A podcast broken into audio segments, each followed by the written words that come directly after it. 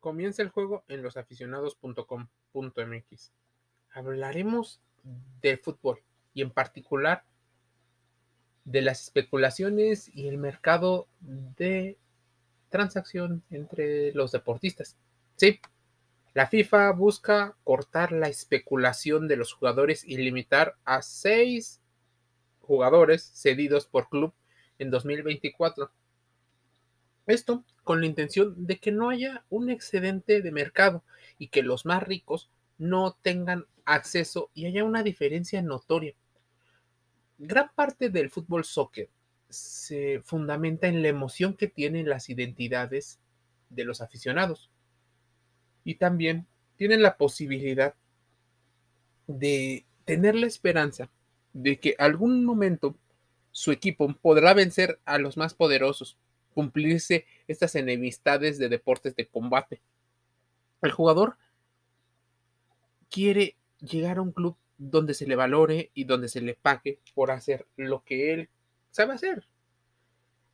El órgano regulador del fútbol internacional quiere impedir la creación de clubes con propietarios que usan para mover jugadores hasta que logran una plusvalía. La regulación excluye a los jugadores menores de 21 años y a los canteranos. ¿Qué quiere decir?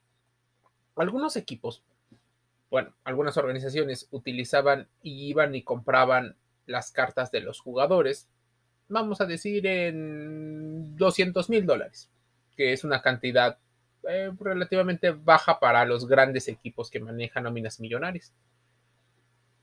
Estos 200 mil dólares hacían que este jugador tuviera que reportarle constantemente a un equipo. Cuando este jugador iba creciendo en edad y llegaba a un club más importante, se podía cobrar por él medio millón, un millón de dólares, por lo cual al no haber hecho absolutamente nada más que darle un seguimiento, el equipo habría ganado una gran cantidad de dinero.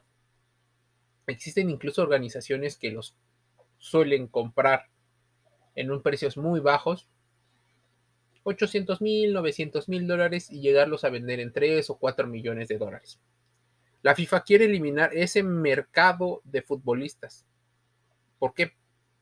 El nuevo reglamento para el 2024-2025, según ha informado la FIFA, el objetivo sería promover el equilibrio competitivo y evitar la especulación. ¿Por qué? Están aumentando los costos operativos de las empresas. Así que las mismas empresas se han podido dar cuenta de que esto es perjudicial para sus finanzas. El COVID-19 ha hecho que muchos deportistas hayan decidido tener su carta libre y firmarlo, aunque sea por un año.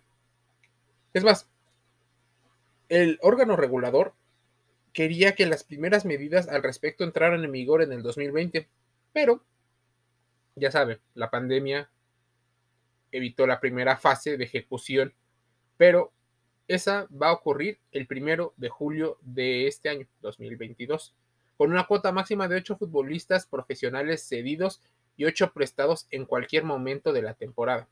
En 2023-2024, esta cifra empezará a caer a 7 y así hasta que llegue a seis futbolistas. Asimismo, la FIFA busca que las federaciones nacionales que se acerquen en estos tres años apliquen un sistema de préstamos de futbolistas que se ajuste a los principios establecidos por el órgano regulador. Hasta ahí, todo iba muy bien.